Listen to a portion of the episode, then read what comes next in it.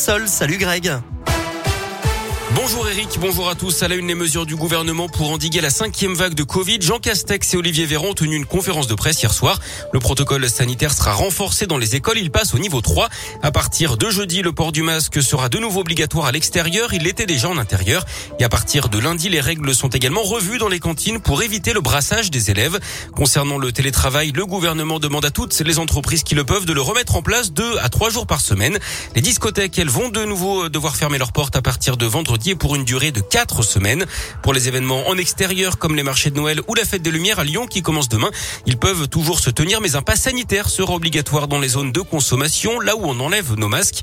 Enfin, concernant la vaccination des enfants, elle commencera le 15 décembre pour les enfants à risque. Elle pourrait être élargie à tous ceux âgés de 5 ans et plus d'ici la fin de l'année sur la base du volontariat. Éric Zemmour reporte son déplacement en région lyonnaise. Le candidat d'extrême droite était attendu aujourd'hui, mais sa visite est donc remise à une date ultérieure. Décision qui n'aurait pas de lien avec les incidents lors de son meeting à Villepinte dimanche. En foot, coup dur pour l'OL qui devra se passer de Jason Denayer pendant plusieurs semaines. Le défenseur international belge qui s'est blessé sur la pelouse de Bordeaux dimanche souffre d'une entorse à la cheville. Il sera indisponible environ deux mois.